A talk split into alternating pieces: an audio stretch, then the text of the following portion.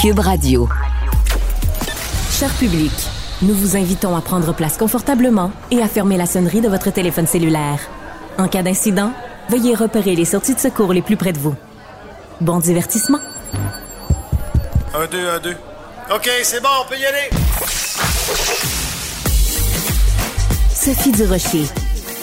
Elle met en scène les arts, la culture et la société pour vous offrir la meilleure représentation radio. Sophie Durocher.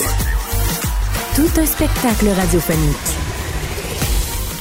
Bonjour tout le monde, j'espère que vous allez bien. Aujourd'hui, on va parler d'un sujet excessivement délicat. On va parler euh, de suicide, on va parler surtout de suicide chez les jeunes et les moins de 14 ans. Alors comme c'est toujours le cas quand on aborde ces sujets-là, je préfère euh, dès le départ vous prévenir d'abord qu'on va parler de ça parce que c'est un sujet euh, délicat qui peut déranger certaines personnes et surtout je veux commencer en vous donnant ce numéro qu'on donne à chaque fois qu'on parle de ce sujet-là. C'est le 1 866 appel à PPE 2 L E. Si vous avez des idées noires, n'hésitez pas à appeler. Après cette mise en garde, ben, je vous explique le sujet. Ma collègue Audrey Robitaille, qui est journaliste à la recherche ici chez Cube Radio, a préparé tout un dossier pour le Journal de Montréal, Journal de Québec, sur justement euh, la question du suicide chez les jeunes de moins de 14 ans. Bonjour Audrey. Salut Sophie. Tu es passé à travers les rapports de coroner au Québec et tu arrives avec des chiffres absolument bouleversants. Alors je te laisse nous les présenter puis on en discute après. Oui, mais c'est ça. Cet été, j'avais parlé avec la famille d'un enfant qui s'était enlevé la vie. Puis ça m'avait euh, frappé euh, parce que l'enfant avait 12 ans. Puis je trouvais ça euh, extrêmement jeune. Là, donc j'ai eu l'idée d'aller pousser un peu plus loin puis de demander les rapports de coroner pour tous les suicides d'enfants, donc de moins de 14 ans, depuis 2018. Et euh, je suis un peu tombée en bas de ma chaise, Sophie, là, quand j'ai reçu les rapports du coroner. J'étais ici en régie, puis je me rappelle, là, j'ai tout de suite dit à Tristan, euh, mon Dieu, regarde euh, ce que j'ai reçu. donc, on parle d'une trentaine d'enfants qui se sont enlevés la vie là, depuis 2018. Donc, déjà, puis ça, c'est important de le mentionner, 17 depuis 2022. Donc, il y a comme une euh, accélération. Oui, on dirait, je sais pas, là, moi, je m'attendais à des chiffres extrêmes pendant la pandémie. Même pas, c'est vraiment post-pandémie. On dirait qu'il y, hmm. a comme eu un, pic euh, de suicide chez les enfants. Puis, la donnée la plus frappante, c'est que 50% de ces enfants-là sont issus des communautés autochtones. Euh, donc, vraiment, le habitent dans les communautés autochtones. Puis, ça, ça m'a frappé. Absolument. Alors, on va prendre ça en deux temps, si tu le veux bien. D'abord, on va parler des chiffres en général, puis on va parler plus spécifiquement bien sûr des communautés autochtones. Ce sont en effet des chiffres qui sont euh, bouleversants euh, parce que bon, tout suicide, évidemment, est un drame absolument épouvantable. Un suicide chez des moins de 18 ans, mais moins de 14 ans, euh, c'est très euh, intriguant. Tu as parlé à une pédopsychiatre qui, qui s'interroge sur, justement, est-ce que les jeunes à, à cet âge-là, est-ce qu'ils sont conscients des conséquences de leur geste? Est-ce qu'ils est savent vraiment ce que ça représente la mort? C'est très, c'est une question fondamentale.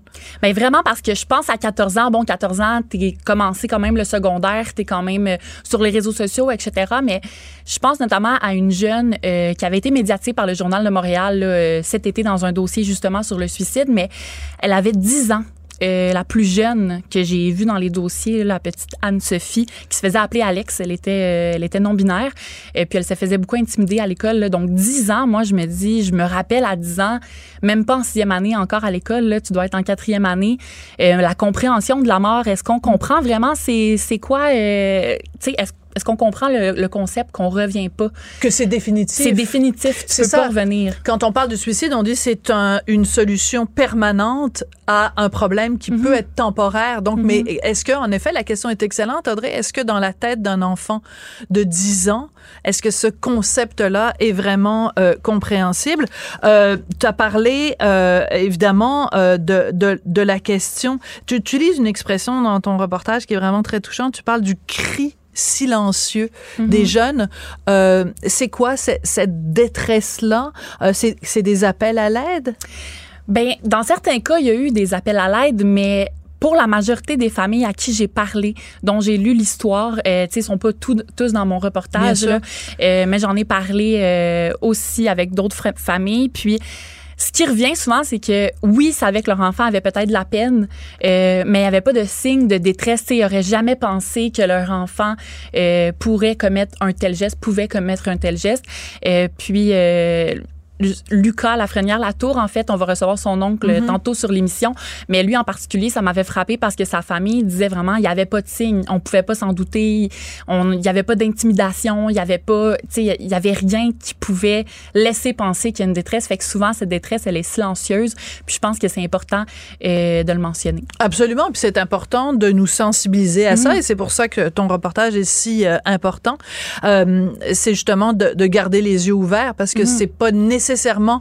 Des fois, ça peut être quelque chose d'énorme, mais des fois, ça peut être une accumulation de, de plus oui, puis je petites dirais choses. les yeux, mais les oreilles aussi. Parce Oui, que très les bien yeux, dit, Audrey. la détresse Oui. souvent est invisible. Oui. Donc, euh, écoutez, écoutez euh, l'enfant, euh, écoutez, euh, soyez attentifs aux, aux signes, aux, aux signes moins visibles là, qui peuvent être Oui, puis écoutez aussi ce qu'ils ont à dire, mais des fois leur silence parle Mhm. bien plus fort que euh, que leurs paroles. Alors Mhm. revenons à la deuxième partie de de, de ton dossier, qui est euh, le chiffre des euh, des suicides. Donc dans les communautés autochtones, si on calcule le chiffre total et la proportion, ça veut dire qu'il y a 50 Mhm. des suicides chez les moins de 14 ans au Québec qui se sont produits au sein des communautés autochtones. C'est une proportion effarante. C'est fou parce que si on compte, euh, si on compte bien là, euh, des autochtones adultes et enfants au total qui vivent dans les communautés, il y en a environ 79 000 au Québec, selon les données euh, de l'Institut national de la santé publique.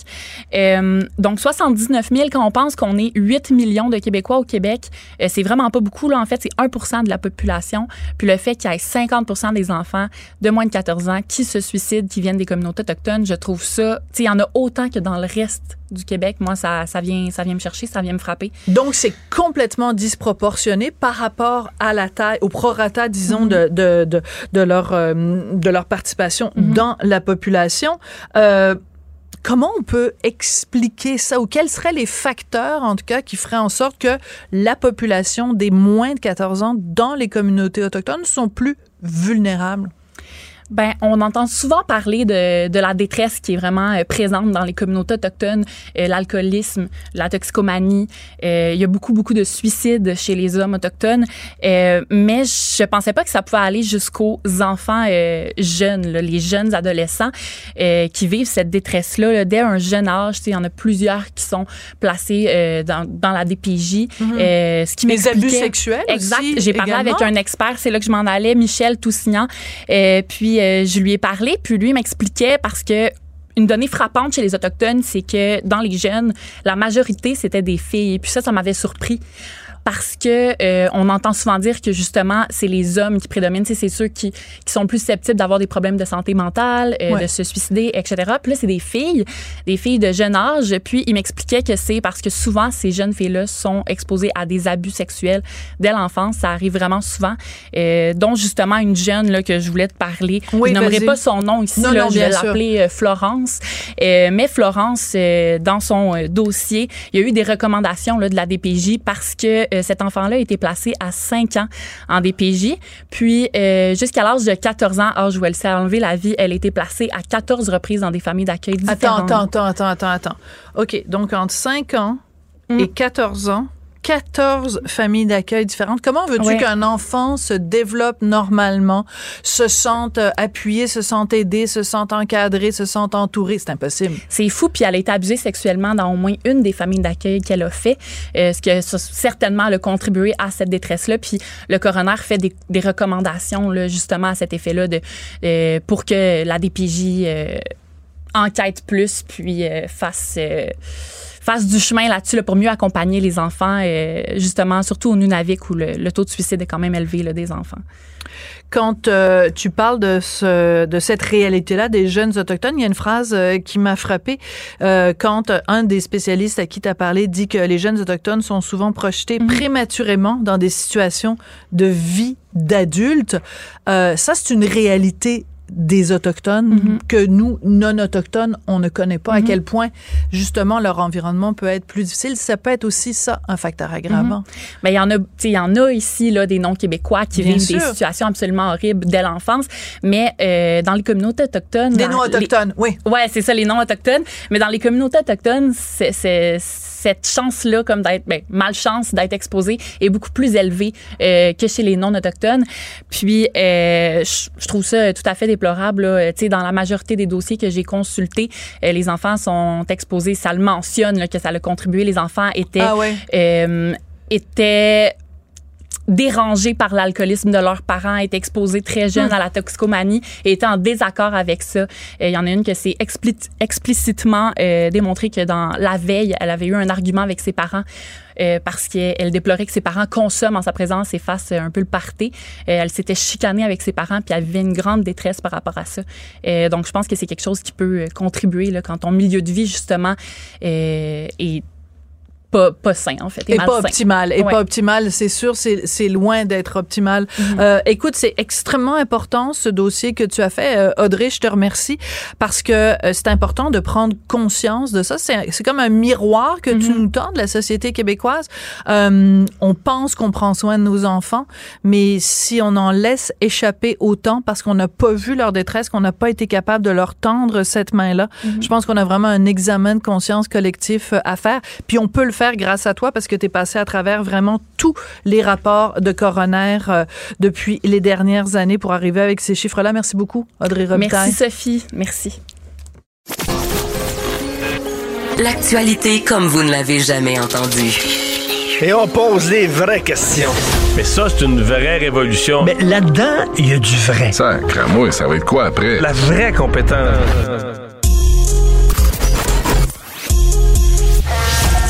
La radio web qui vous suit partout. Une radio qui fait fi des conventions. Une radio pas comme les autres.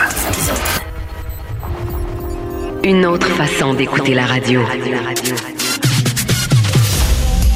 Écoutez la différence. Savoir et comprendre. Cube Radio. Culture et société. Je suis la femme la plus heureuse du monde parce que Jean-François Barry est en studio avec Oh, Dieu, moi. J'aimerais ça que la mienne dise ça. Que ta femme dise ça. mais non, mais écoute, ça fait toute la différence. Quand tu es en studio, euh, on aime ça. Tu avais une question pour moi, Oui, Jean-François? je voulais savoir si t'étais une patineuse. Oui, moi j'adore Ah, les potins, j'adore les rumeurs, mais en tant que journaliste, j'haïs ça. Quand quelqu'un me dit un peu puis que il s'avère que c'était faux. Ça, je, ça s'avère pas. Donc, quand euh, me faire dire des fausses rumeurs et des faux potins, j'haïs ça. Mais un petit truc croustillant, ça, j'adore ça. Je pense que tout le monde aime ça. Si quelqu'un dit, moi, j'aime pas les potins, là, les rumeurs, les ragots, c'est pas vrai, ça se peut que tu en partages pas. Moi, j'ai pas une bonne mémoire. J'ai des amis alentour de moi qui sont excellents pour me raconter des affaires. Puis là, des fois, ils me disent, toi, t'en as-tu? Puis je fais, euh, on, dirait que je les, on dirait que je les oublie. Mais tout le monde aime sais, une phrase qui commence par, hey, Savais-tu? sais-tu ce qui est arrivé à. Hey, pour hein? On- Mais non, c'est ça, on est tous preneurs. Ben oui. On est Puis, tous preneurs. ce matin, quand je pensais à ma chronique, je me disais, dans le fond, ça a toujours été comme ça. Souviens-toi des perrons d'église, là. Certainement. Les perrons d'église, ça se racontait toutes sortes de petits potins. C'est pour ça oui, les gens allaient à la messe, mais c'était aussi une façon d'aller placoter sur ça. Écornifler. Ben oui, écornifler. Je t'ai envoyé dans mon. Je, pens- je pensais que te faire- j'allais te faire réagir dans mon courriel avec Laïs Bronsard.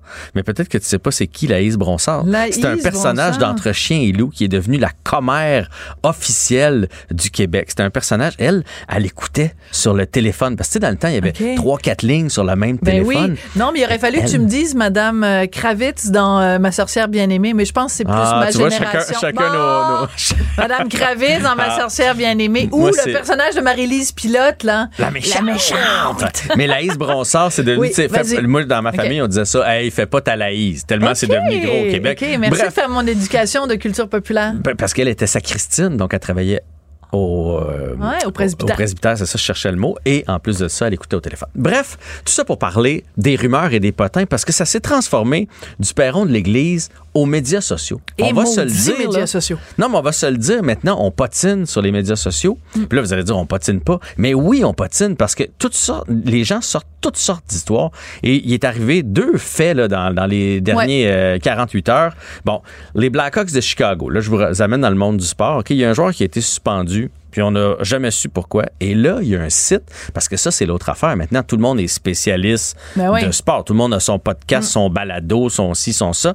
Là, il y a un site qui a fait, OK, dernier match qu'il a joué, c'était tel game. Ça, c'était le match où on avait fait venir les mamans. Tu sais, c'était le, la- le Canadien a fait ça récemment. Ils sont partis avec leur père sur la route. Pendant l'année, ils partent avec leur mère aussi sur la route. Donc, il y avait le match des mamans. Puis là, ils se sont dit, match des mamans. Et la mère de Connor Bedard a mis une photo avec Corey Perry. Elle, s'est pris en photo avec parce que, bon, elle l'a toujours trouvé bon. Et là, ils ont dit, il s'est fait suspendre parce qu'il a couché avec la mère de Connor Bedard. Et là, Tu ils ont, c'est ça la rumeur? ils, a- ils ont mis ça sur les médias. Il faut dire que personne ne savait il était où euh, Corey Perry, mais là, ce site-là a été repris par un autre site, repris par un autre site, au Il n'y a personne qui vérifie. personne vérifie, au point où hier, le DG des, des, des Blackhawks de Chicago a été obligé de faire un point de presse pour dire il s'est passé quelque chose. Là, on l'a soumis au balotage. On se dissocie maintenant de Corey Perry. Et lâchez-moi avec l'histoire qui, qui circule partout. Là, des gens qui répandent ça n'ont pas vérifié. Ce n'est pas ça. Je ça vous n'a garantis. rien à voir. Mais tu réalises-tu, là? faut- Non, mais les affaires de haut. c'est en haut de la pyramide, mais c'est que personne vérifie. Puis là, j'ai vu des vrais journalistes de Chicago, euh, Renaud Lavoie ici, dire j'ai fait mes recherches, c'est pas ça. Mais l'espèce C'est de. trop tard. C'est plus le fun de raconter cette version-là. tu sais. On dirait Oui. que c'est plus le fun de. Mais c'est ça le problème. Ben, c'est ça le problème. Moi, c'est ça qui m'écœure, c'est que quand il y a une fausse nouvelle, t'as beau essayer, tu peux plus remettre le, le dentifrice dans le tube de, de, de dentifrice. Une fois qu'il y a quelque- une fausse information qui est sortie, t'auras beau faire des mises en garde en disant non, c'est pas vrai, la version c'est pas A, c'est W. Ben, les gens vont dire ah. Il y a Anguille sous roche quand même. Exact. Il n'y a pas de fumée sans feu, puis il n'y a pas de ci sans ça, puis ah, mon Dieu, que ça me tape ses nerfs. Et, ça se- et là, je vais vous amener le deuxième exemple. c'est les gars de la poche bleue, euh, Guillaume Latendresse et euh, Maxime, euh, Maxime Lapierre, qui ont joué pour le Canadien, qui ont un balado hyper connu, et ils sont allés à sous-écoute de Mike Ward. L'autre balado hyper connu. de Exactement. Mike. Voilà. Et là, Mike Ward a retiré l'épisode avec les deux gars de la poche bleue. Mais Là- comme le lendemain, là. Ouais, ouais. Ils l'ont fait le dimanche, le lundi, c'était C'est ça. retiré. Puis là, Ouais. tout le monde a fait, ah, c'est- c'est bien bizarre. euh. Et là, là, c'est parti. De, de- ils doivent avoir raconté des affaires de vestiaire. Euh, ils doivent avoir euh, dépassé les bornes avec Mike Ward. Tu sais, bon, là, Censure, euh, la le machine scandale. au point Non. où hier, Mike Ward a dû faire une mise au point, puis il a expliqué dans le fond, et on vous a sorti l'extrait que les gars, là, c'est juste qu'il y a de la bière dans ce, dans ce balado-là et du gin ou tout ce que vous voudrez. Ils ont exagéré. Ils étaient sous. Ils étaient pas chauds. Ils étaient sous. Ouais. On va et écouter pour euh, ça. le petit Mike. C'était gossant, c'était lourd. Euh, Puis là, tu sais comment c'est quand tu vires une brosse? Après, t'es mal. Fait que là, il était comme, Carlis, tu peux-tu retirer l'épisode? Honnêtement, j'ai fait, ouais, je pense que c'est mieux retirer l'épisode parce que sinon, les gars seront pas heureux quand ils vont voir ça. C'est pas bon, c'est pas, pas un bon show. Fuck off, on va le retirer. Euh, le monde n'en remarqueront même pas. Et non, le monde a remarqué. Et là, Internet étant Internet, là, ça s'est mis à placoter. Là, le monde était comme, qu'est-ce qu'ils ont dit? Qu'est-ce qu'ils ont fait, ces réseaux sociaux? Et les gars ont rien fait. Ils ont rien fait, Rien fait. de mal. Et là, et là, ça continue. Puis Mike explique même que là, il y en a qui disaient que Mike avait été abusé, puis que là, c'est pour ça qu'il réagissait pas, parce que il est, donc. parce que abusé euh, psychologiquement, là, pas Ah abusé, ouais. c'est et que mais, mais là, il dément tout Je ça. vois la scène de Ouais. deux gars qui se Guillaume mettent et Max sur Mike? Non, non, mais c'est pas drôle, c'est pas drôle. Non, je ris pas pas, drôle. je ris Mais- pas de, excusez-moi, je suis pas en train de rire Non. de- de- d'une possible agression. Je ris de la machine à rumeurs qui s'emballe et que c'est rendu quoi qu'il il s'est fait manger par un dragon puis il a été emporté sur une autre planète puis c'est comme, c'est quoi ça? Et là, pour ça vous finit dire, plus. pour vous dire à quel point c'est vrai, je veux dire, Maxime et Guillaume l'ont partagé. Tu sais, tu fais comme les autres, ils étaient bien contents là, que Mike finisse par faire de quoi pour que ça s'arrête tout ça. Ils ont partagé les la vidéo explications de, de, Mike. Mike. Mais sais-tu quoi? Il y a encore des gens, je lisais les commentaires, qui font Ben non. C'est pas vrai. Là, ils disent ça, mais ça cache quelque chose de plus Ben, c'est gros. C'est ce que je te disais. c'est- Les- Ça peut, ça peut, ça peut de bon sens. OK. Bon, à un moment donné, euh, non, non, je n'irai pas là. C'est hallucinant. C'est hallucinant à quel point c'est difficile. Même si le gars lui-même l'explique, tu peux plus. Le dommage est fait, le mal est fait. T'as beau essayer de ramener, il y a rien à faire. Il y a toujours des gens qui vont rester avec leur version. Ou euh, puis l'autre affaire, c'est que les gens, euh, tu sais, on le sait, là, mettons si tu vas sur TVA Sport, tu, on revient dans le sport, tu suis Renaud Lavoie, tu sais que c'est fiable. Mais, oui. mais, mais un pseudo balado de, de, de, de sport extrême.com, ça veut, la personne, elle a jamais vérifié ça, elle fait des amalgames, puis tout ça. Donc, c'est pas du travail journalistique, puis il faut, faut se méfier de ça. Puis ce qui est dangereux, c'est que ça veut dire n'importe qui peut le faire. Absolument. Sur nous ou nous envers quelqu'un d'autre. Oui, mais c'est pour ça qu'il faut faire attention et c'est pour ça que, selon moi, à cause de cette prolifération-là, il n'a jamais été aussi important euh, le travail des journalistes. Vraiment? Ça veut pas dire que les journalistes font jamais d'erreurs. Mais il y a plusieurs processus. Premièrement, les, les, les, journalistes, quand ils font des erreurs, euh, font des erratums, publient des erratums en disant, ben voilà, on s'est trompé. Premièrement, pour certains médias, pas tous, il y a le conseil de presse, mais pour tous les médias et tous les individus, euh, il y a euh, des recours. Hein? Si tu Ben oui. t'estimes lésé par les gens, il y a des recours. Essaye, toi, d'avoir des recours contre euh, le site Wing Wing Wang Wang Ben non, Wang. au, au pire, il va le fermer, il va en partir un autre le Ben lendemain, voilà, alors que les journalistes vont perdre leur job, vont perdre leur carrière, vont perdre leur crédibilité. Fait qu'ils ils, ils double vérifient, triple vérifient, alors que, que c'est ça, monsieur, madame, tout le monde lance ces rumeurs-là, ça se partage à une vitesse folle. Quand c'est du potin, les gens adorent. Mm. Puis, il n'y a aucun recours, on peut pas revenir sur ces gens-là. Bref, euh, Regarde. faites attention. Donc, euh, ce que je voulais raconter, c'est que c'est pas des fois, c'est pas juste nécessairement des, des gens qui propagent des trucs, euh, mais Wikipédia, à un moment donné, avait annoncé la mort de Richard. Ils avaient annoncé que Richard était mort. Wikipédia. Dans un accident, dans un accident d'auto. Mais en même temps, Wikipédia, c'est des gens qui Oui, c'est ça. Ben oui, fait, qu'il y avait un tapon qui était avait allé mettre que, qui- que, ben, c'est ça. que, que- que Richard était mort. Euh, et heureusement, ben, les rumeurs de sa mort étaient. Ben sinon, il cache bien parce qu'il m'a texté encore la semaine passée. Ça veut Ah dire oui, puis écoute, hier après-midi, il était pas mort. Ah, en tout cas, c'est tout ce que je voulais dire. Sur ce, fait chaud en studio. Fait chaud en studio, hein? Non, c'est des blagues. Euh, ben, hier après-midi, je suis en train de faire une émission. Ben ouais, fait que, mais- peut-être qu'il était mais pas mort, mais c'était avec quelqu'un d'autre qui 3h30 était en pas mort. temps. Oui, c'est ça. L'après-midi, des fois aussi, c'est le fun. OK, merci les amis. Au revoir. Merci beaucoup, Jean-François. Sophie Durocher. Un savoureux mélange artistique de culture et d'information. Émotionnel ou rationnel. En accord ou à l'opposé. Par ici, les brasseurs d'opinion et de vision. Les rencontres de l'air.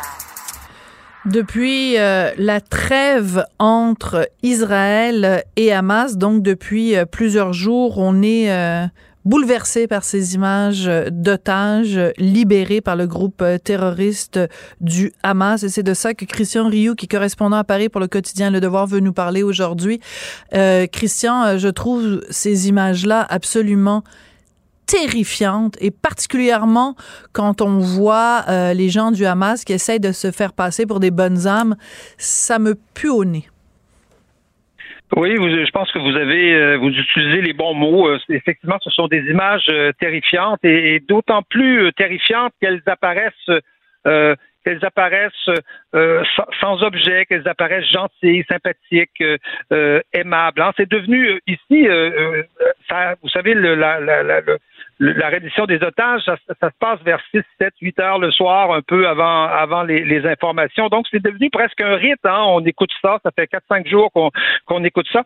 Et là, on voit, on voit les, djihadistes du Hamas arriver en 4 par 4 descendre, euh, habillés en habits militaires, en vert, euh, cagoulés, hein, avec, euh, avec des bandeaux, euh, avec des mots d'ordre religieux et leur kalachnikov, évidemment, armés jusqu'aux dents. Et tenant la main des enfants, hein, prenant la main, prenant des vieilles dames par, par l'épaule. Hein. Certains font des tatas comme ça. Hein, quand, quand, quand, quand les enfants s'en vont, d'autres leur tapent sur les mains comme ça, hein, co- comme on fait entre, entre copains euh, au, euh, au, euh, à l'école. Et c'est d'un cynisme, je vous dirais que c'est d'un cynisme absolu. Évidemment, après, ils sont remis à la Croix-Rouge et après ça, ramenés, euh, ramenés, ramenés en Israël. Mais c'est un, on assiste à un véritable théâtre, euh, euh, je dirais, de, euh, des otages et une espèce de guerre d'images qui est absolument, qui est absolument terrible. Et je vous dirais qu'il marche, qu'il fonctionne, parce que C'est ça le pire. exactement, qui marche et qui fonctionne parce que est-ce que ça fait combien de, ça fait combien de jours que vous n'avez pas plus entendu parler de crimes de guerre? Hmm? euh, Non, on oublie, on oublie ces termes-là. Ah rappelez-vous, rappelez-vous le début des, des, des, de, de l'offensive israélienne? Crime de guerre, crime de guerre, crime de guerre. C'était à, à, tous les jours le, le, crime de guerre. Tout le monde avait commis des crimes de guerre. Mais là, on a des otages. Vous savez que prendre des otages, c'est un crime de guerre? Absolument. c'est un crime de guerre. Il y a 250 crimes de guerre là, qui, sont, qui, sont, qui sont sous nos yeux. Et, et, et l'expression est, est, est, littéralement disparue. Et là, les, les otages commencent, commencent à parler. Hein. Mm. Est-ce qu'il raconte que... est terrible? Est-ce qu'il oui. raconte est terrible? Absolument. Il ne parle pas trop parce que beaucoup ont encore de, de, la famille. Des fois, les pères sont encore euh, sont encore euh, prisonniers. Et puis, de, toute façon, il y a d'autres il y a d'autres otages. Il en reste il en reste à peu près euh, 150, 200. Et, et, et que nous raconte-t-il euh, des personnes âgées de, de 80 ans qui ont été maintenues dans le noir pendant des heures et des heures, si bien que le jour où on a ouvert la porte, elles étaient complètement éblouies. Elles voyaient plus rien. Des des, des gens nourris au pain et à l'eau. Euh, pendant pendant pendant des pendant des jours des jours entiers. Euh, des heures pour simplement pour pouvoir aller aux toilettes. C'est ce que nous racontent euh, ces gens-là. Des enfants obligés de regarder le film les films du 7 octobre du, du, des massacres du 7 octobre où peut-être leurs parents d'ailleurs ont été ont été assassinés sous leurs yeux. Obligés de regarder ça euh, des enfants menacés, euh, menacés comme ça avec un, un, un, revolver sous la gorge parce que parce qu'ils dérangent, parce que euh, ils font du bruit, parce qu'ils pleurent, pas, parce qu'ils sont pas contents, parce qu'ils pleurent. Voilà, c'est ça, ce genre de choses là. Autant de autant de crimes de guerre. Je répète, crimes de guerre. On n'entend plus le mot crime de guerre. Ça semble complètement disparu de notre vocabulaire, alors qu'on en a euh, sans arrêt, sans arrêt sous les yeux. Là, aujourd'hui, euh, euh, le Hamas a annoncé que la, la, la, la mort, semble-t-il, des fameux deux ouais. deux enfants roux, là, les, les rouquins, on les appelait la famille, la famille Bibas, hein, un bébé de, de 10 mois qui s'appelait Kfir, euh, son frère 4 ans Ariel et la mère Chérie, je crois. Euh, et, et, évidemment, on, on, accuse les bombardements israéliens de, de la mort de, ces, de, ces, de, ces, de ces trois personnes, mais c'est d'un ridicule euh, absolu. Mais oui. euh, ces, gens n'étaient pas euh, n'étaient pas dans les tunnels, n'étaient pas dans les abris, euh, n'étaient pas là justement pour être échangés comme comme comme de la vulgaire monnaie. Euh, évidemment, on accuse, on accuse, on accuse Israël de ça. Et donc, je, mais, juste deux une, secondes, deux secondes.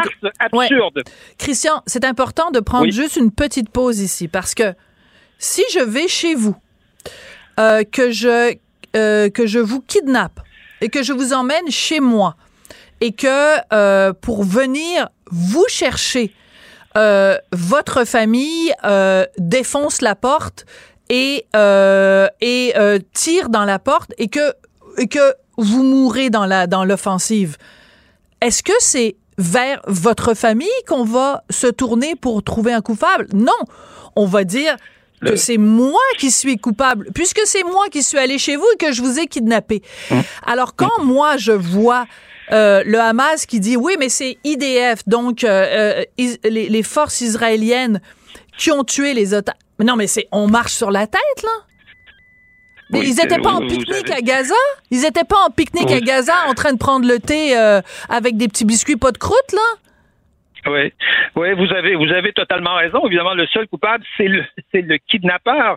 Euh, c'est pour, et c'est pour ça qu'on a créé les crimes de guerre. C'est pour ça qu'on a dit tout n'est pas possible dans la guerre. Et ça, ce n'est pas possible. Ça, ça justement, ce n'est pas possible. Mais je le répète, on n'entend plus l'expression euh, crime de guerre. Et l'opération du Hamas, je vous dirais, euh, pour l'instant, ça, peut changer, ça, peut se transformer. On verra que ce que fera Israël. On a l'impression que, les échanges de, que, la libération des otages va se poursuivre, évidemment en échange de, prisonniers euh, de prisonniers palestiniens de l'autre côté. Pour l'instant, c'est un, succès. Regardez comment sont accueillis en Cisjordanie euh, les Palestiniens libérés. Euh, le Hamas qui avait déjà, je pense, une majorité assez forte en Cisjordanie qui contestait le pouvoir du Fatah et, et de l'OLP, euh, aujourd'hui euh, domine l'autorité palestinienne, oui. Ouais. Oui, sous l'autorité palestinienne totalement. Et je pense, j'ai l'impression même que le que le Hamas est en train de regagner euh, les faveurs euh, les faveurs euh, sur, sur la bande de Gaza. Et, regardez, c'est un succès mondial dans le monde arabe. Le, le, le, le Hamas est un est un héros aujourd'hui du monde arabe et du monde, et du monde musulman. Et, sur les universités américaines et dans certaines et dans certaines dans certaines communautés supposément intellectuelles, supposément progressistes, où les gens voient euh, dans les gens du Hamas non pas des terroristes sanguinaires, mais des combattants de la liberté. Quel combattant de la liberté va aller kidnapper un enfant de 10 mois? Dites-moi. Oui, et lui mettre, un fusil sur la tempe. Et lui mettre un fusil sur la tempe. Qui fait, des, qui, qui fait des, des, choses comme ça? Eh bien, je, eh bien, je, pour l'instant, en tout cas, on peut dire que le Hamas euh, gagne, je pense, sur tous les plans. Israël aura, je crois, beaucoup de difficultés. En tout cas, on entre dans la campagne électorale américaine en plus, aura beaucoup de difficultés à, reprendre une offensive euh, à Gaza. Euh, évidemment, toute la question de, la suite, euh, de qui va gérer Gaza, la question est posée. Mais vous savez que tout ça a été mis en scène par un, un personnage absolument incroyable qui est le qui est le directeur des opérations, je dirais, sur la bande de Gaza, qui est un monsieur Sinoir qui a passé 22 ans dans les prisons israéliennes, qui a été libéré au moment où on, a libéré 1000 prisonniers, vous savez, pour le fameux soldat, soldat Chalit. Hein? Euh, donc, qui a été libéré à ce moment-là, en, 2011. Hein? Euh, et, c'est ce personnage-là qui a mis au point euh, à la fois le, le, massacre du 7 octobre et qui est qui organise aujourd'hui tout ce théâtre de la libération des otages qui bénéficie euh, énormément, énormément au, Hamas, et où l'image d'Israël est, est, est, quelque part euh, quelque part écorchée. Donc, donc pour l'instant, je vous dirais, on est euh, on n'est pas on, on, est dans un match où je dirais 2 à 0 pour pour le Hamas malheureusement malgré tout ce cynisme. Voilà. Et, euh, et si on n'était pas déjà assez dégoûté par euh, ce qui s'est passé au cours des dernières euh, semaines, je trouve que ça rajoute une couche de dégoût. Merci beaucoup d'être venu remettre les pendules à l'heure. Merci beaucoup. C'est important la, la, prise de position que vous faites aujourd'hui, Christian. Christian Rioux, correspondant à Paris pour le quotidien Le Devoir. Merci. Merci. Au revoir. À bientôt. L'infolettre Cube Radio. À un clic, du meilleur de l'information. Toutes les semaines, recevez un résumé de l'actualité directement dans votre boîte courriel. Émission de radio, balado, exclusivité, offre unique et concours. Tout ce que vous aimez de Cube Radio à un seul endroit. Pour ne rien manquer de l'actualité, inscrivez-vous via cuberadio.ca en cliquant sur la bannière Je m'inscris à l'infolettre. Cube Radio, pour savoir et comprendre.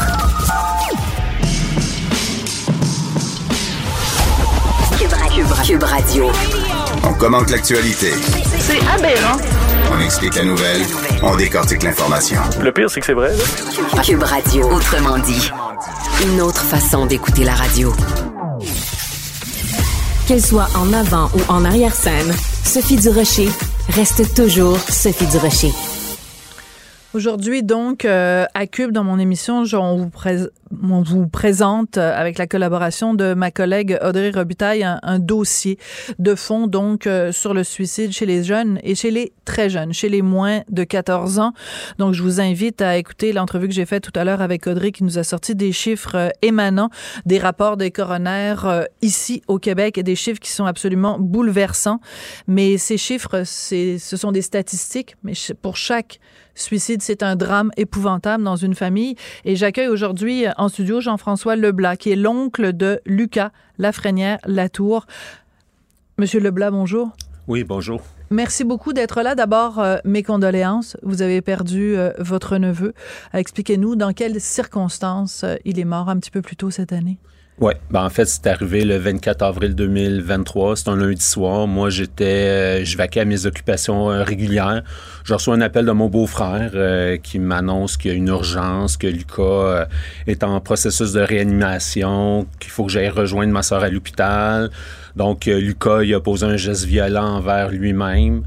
Et s'en est suivi toute la nuit à l'hôpital et assez rapidement, on a été informé que en fait, il n'y avait plus rien à faire. Donc, euh, c'était déjà euh, terminé. Quel âge il avait, Lucas? 12 ans. Il allait avoir 13 ans au mois de juin.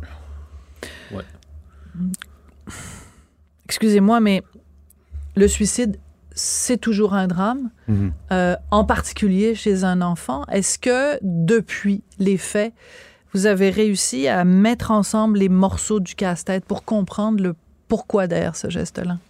Euh, non, pas vraiment. Tout ce qu'on sait, c'est des bribes avec euh, l'école, euh, des gens qui nous rapportent des choses. Il aurait été victime d'intimidation à l'école, mais ça, il en a jamais parlé. Lucas, faut comprendre que c'était un petit gars très, très renfermé, qu'il ne parlait pas.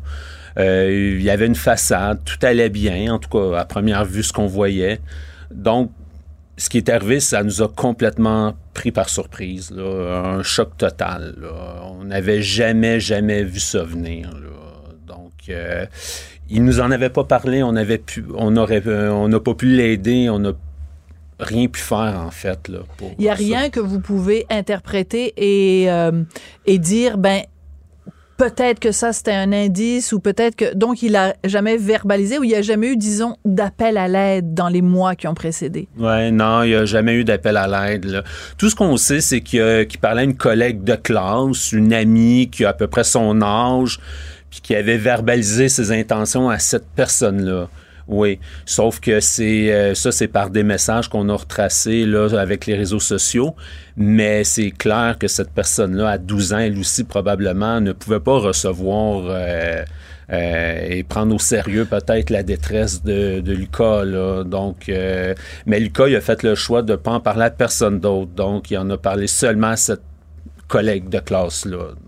Puis on peut pas demander à un enfant de 12 ans de, de comprendre la, la gravité de cette Non, déclaration que. Lucas aurait faite. Et puis aussi, euh, bon, on en parlait tout à l'heure avec Audrey, c'est que euh, un enfant de cet âge-là n'a pas nécessairement la, la, la conscience que quand on pose ce geste-là, c'est un geste Mhm. définitif. Mhm. Tu sais, le rapport avec la mort, on l'a- est pas le même quand on a 10 ans, 12 ans que quand on en a 30 ou 40, là. Non, c'est ça, effectivement. Mais ce qu'on sait aussi, c'est qu'il avait euh, planifié son geste avec une préparation. Donc, euh, oui, c'est un geste impulsif, peut-être cette journée-là, mais il pensait déjà euh, un petit peu d'avance, d'après ce qu'on sait co- comme information. Pour quelle raison, mais j'apprécie énormément que vous soyez là aujourd'hui, mais je sens qu'il y a une raison, il y a un message que vous voulez envoyer aujourd'hui et c'est pour ça que vous êtes là euh, Oui. avec nous. Quel Oui. est-il ce message Oui, absolument. En fait, euh, nous, on est une famille, tout ce qu'il y a de plus normal. là. Lucas vivait bien avec ma sœur, euh, son beau-frère, mon beau-frère, c'est-à-dire euh, la petite sœur de Lucas aussi. Tout le monde vivait bien. Il manquait de rien. Jamais on n'aurait pu se douter de cette situation-là, que ça allait arriver. Donc, si ça arrive... dans une famille comme la nôtre, là, qui n'a pas d'enjeu particulier, euh, de problématiques particulières, ben ça peut arriver n'importe où. Donc, euh, ce que je veux dire euh, aux au- à vos auditeurs, c'est entre autres de porter attention à, à leurs enfants, surtout ceux qui parlent pas, qui verbalisent pas leurs émotions, euh, qui sont assez renfermés. On sait jamais ce qui peut se cacher en arrière de ça. C'est épouvantable euh, aussi le choc qu'on a à vivre. Euh, et les répercussions aussi de, cette, euh, de ce geste-là. Là, la famille de ma soeur est en train d'être euh, détruite, est en processus de séparation. Donc, Hmm. euh, vous comprenez, ça a énormément d'impact. Mais je suis conscient en même temps qu'un enfant de 12 ans n'a pas réfléchi à toutes ces conséquences-là. Donc, euh, est-ce qu'il y a plus de sensibilisation à faire dans les écoles, euh, au niveau des jeunes? Euh, comme euh, c'est sûr que si la collègue de classe à qui Lucas s'est confié aurait, en aurait parlé à un adulte, aurait levé le drapeau, comme on dit, peut-être ça aurait sauvé Lucas en réalité. là. Peut-être qu'on aurait pu faire quelque chose là, à ce moment-là. On l'aurait su au moins qu'il y a quelque chose qui allait pas. C'est ça. Peut-être euh, sans culpabiliser ou sans Ouais. euh, porter de jugement, mais simplement de dire que si euh, on sensibilisait plus tous Mhm. les jeunes à leur dire, ben si jamais tu as un petit ami euh, ou une petite amie qui te dit qu'elle va pas bien, de de- d'aller voir un adulte responsable, Ouais. d'aller voir un, un professeur, ça peut être euh, le psychologue de l'école ou ça. Bon, puis évidemment en ce moment, évidemment, on sait la, la- la situation aussi euh, dans les écoles. Vous nous avez dit que le départ de Lucas, ça, on imagine, hein, c'est une bombe qui explose euh, dans une famille et personne en sort euh, indemne. Donc, je voudrais évidemment, bien sûr, d'abord offrir toutes mes condoléances, bien sûr, à vous et aussi aux parents, évidemment, de Lucas, à sa petite sœur aussi. comment on fait pour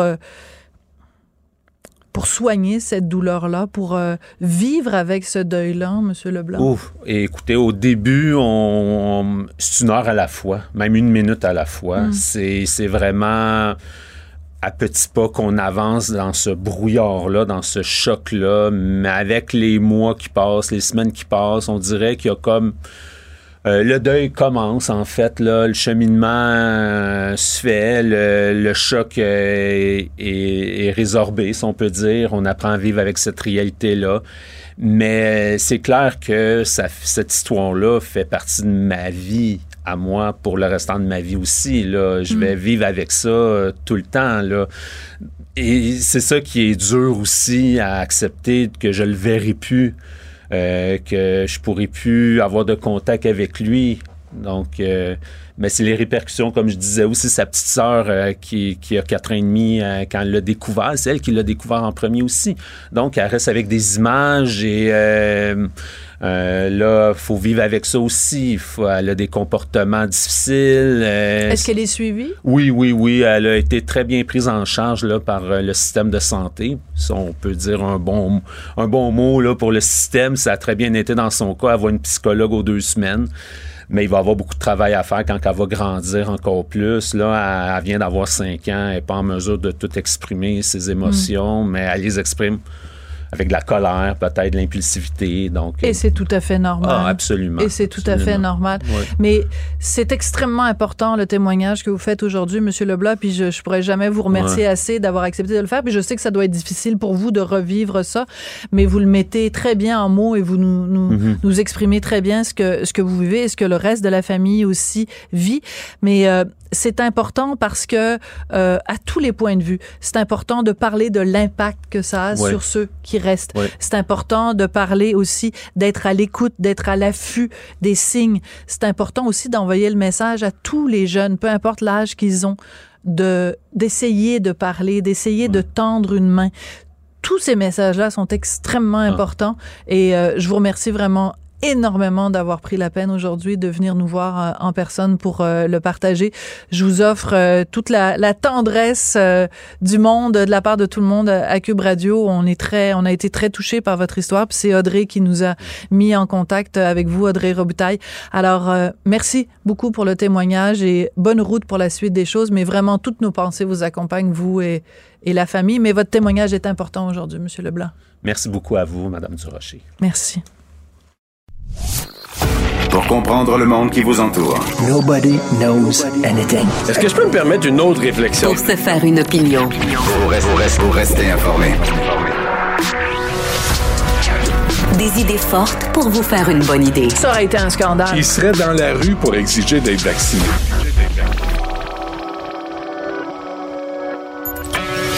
Savoir et comprendre. Cube Radio.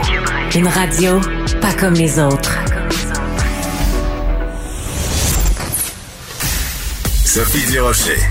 Un savoureux mélange artistique de culture et d'information.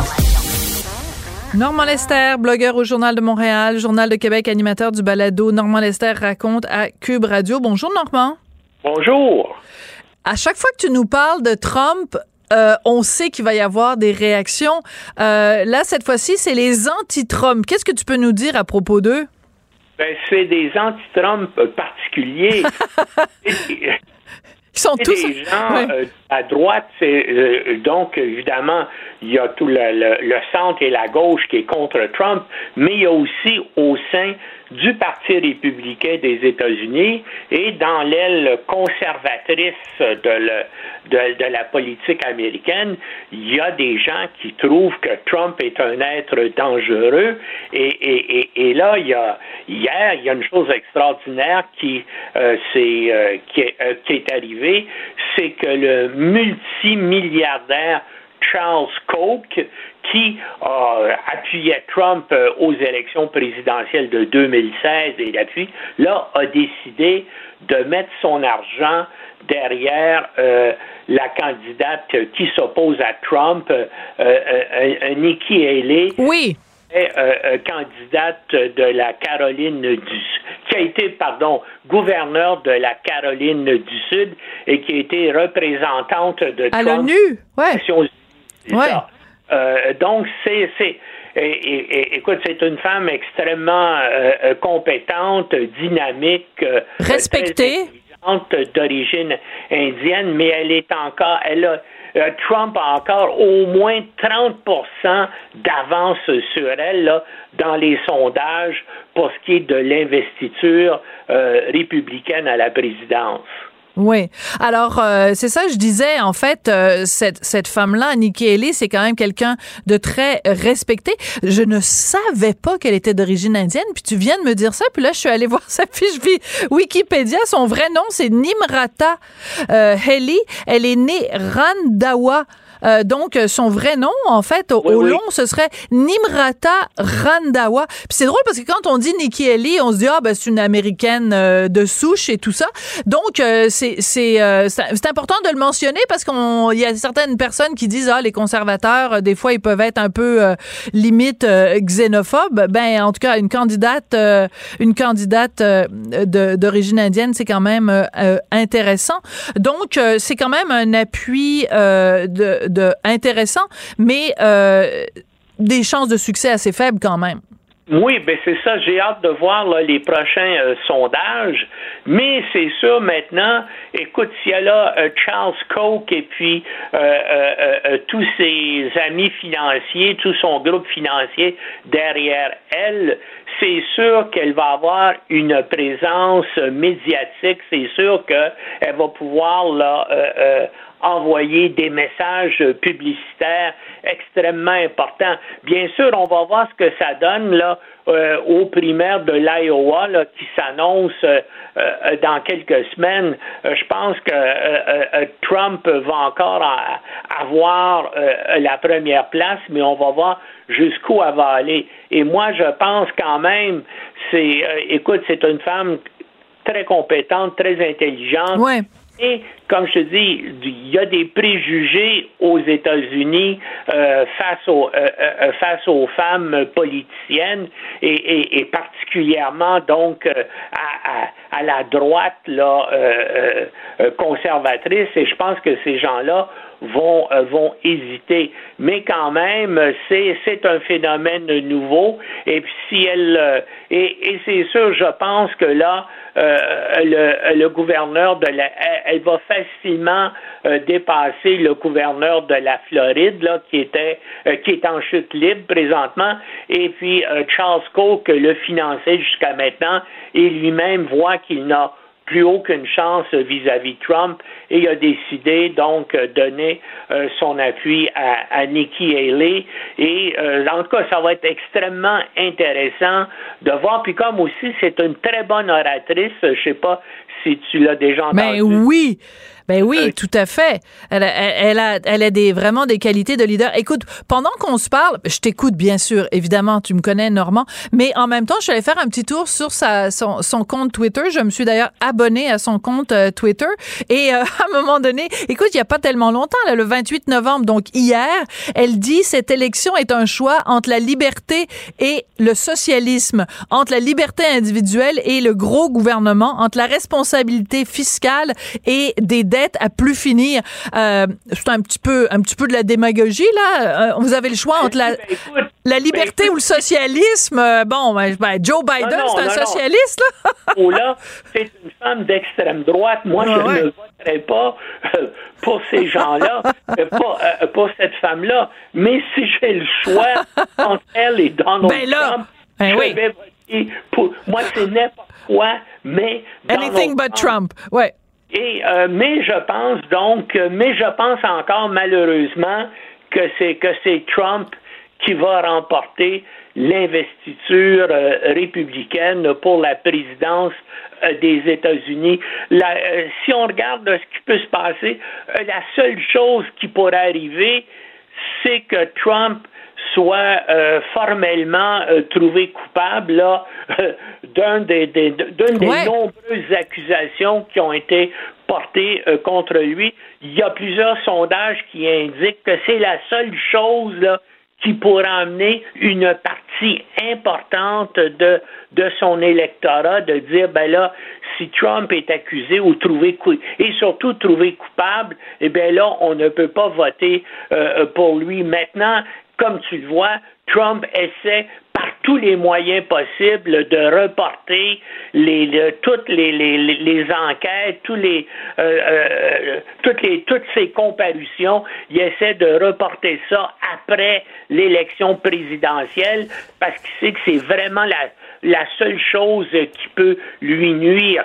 S'il est trouvé coupable d'une ces là avant, euh, avant novembre 2024, là, ça peut lui nuire grandement et il comprend ça. Puis d'après moi, c'est peut-être la seule chose qui peut sauver Joe Biden. Euh, euh, il faut sauver, il faut sauver le soldat Biden. Écoute, euh, merci beaucoup Normand, très très intéressante analyse, toujours un plaisir de te parler Normand Lester. Je voudrais remercier en terminant cette émission Audrey Robitaille et Marianne Bessette à la recherche et Tristan Brunet-Dupont à la réalisation, la mise en onde, pardon. Merci beaucoup et à demain. Cube Radio.